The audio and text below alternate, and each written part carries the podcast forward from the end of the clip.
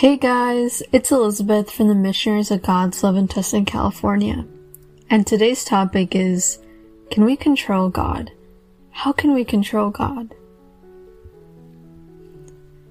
We'll answer this question later, but let us dive into the topic. It is really funny that there are people in the world that actually want to control God. I mean, think about it. Imagine you telling God what to do. Doesn't that sound a little funny? Some people tell God, give me this or that so I can believe in you. We tend to justify that asking for things from God is like a way of proof of God's love. For example, a child might ask, if God is almighty and really loves me, then please give me this toy, phone, or money, or you fill in the blank. There's no reason why God should not give me what I want. But we are very wrong whenever we think that way. Others ask God that He can be proven through science. But science is a man-made thing that is useful, but it does have limits. Those who are asking that are basically asking to like measure the whole world on this cheap balance scale that we bought from Walmart. It's the same scale that we use to measure the tomatoes and potatoes. So, really, it's really ridiculous.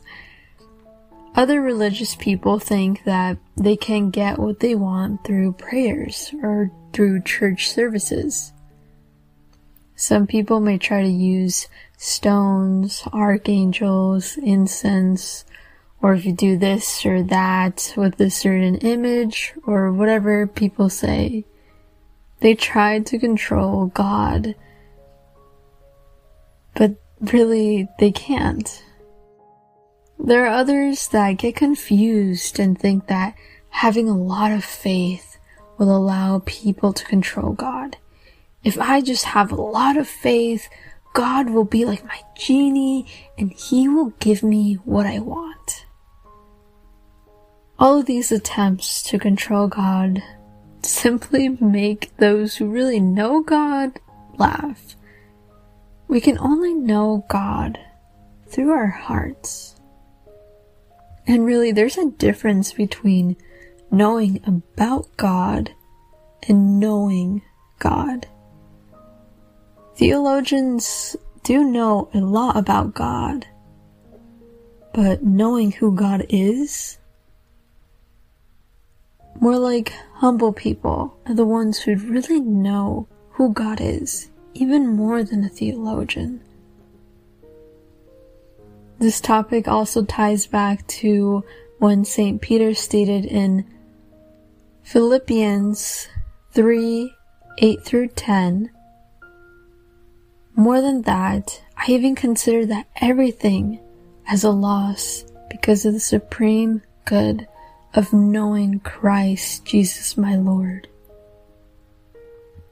For his sake, I have accepted the loss of all things and I consider them so much rubbish or like trash that I may gain Christ and be found in Him, not having any righteousness of my own based on the law, but that which comes through faith in Christ, the righteousness from God, depending on faith to know Him.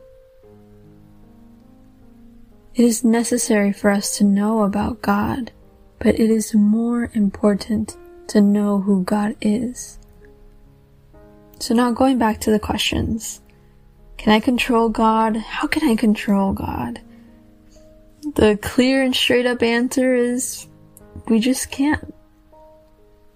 God is really the one who should control us, and yet He has given us the freedom to do what we want we can choose whether to walk with God or not. So I invite you to continue praying with God, and notice if you have tried to control Him. Ask yourself, have I submitted myself to God? Is God my king? Or do I want to be the king or queen of my life? Tell God, Speak to me, O Lord, for your servant is listening.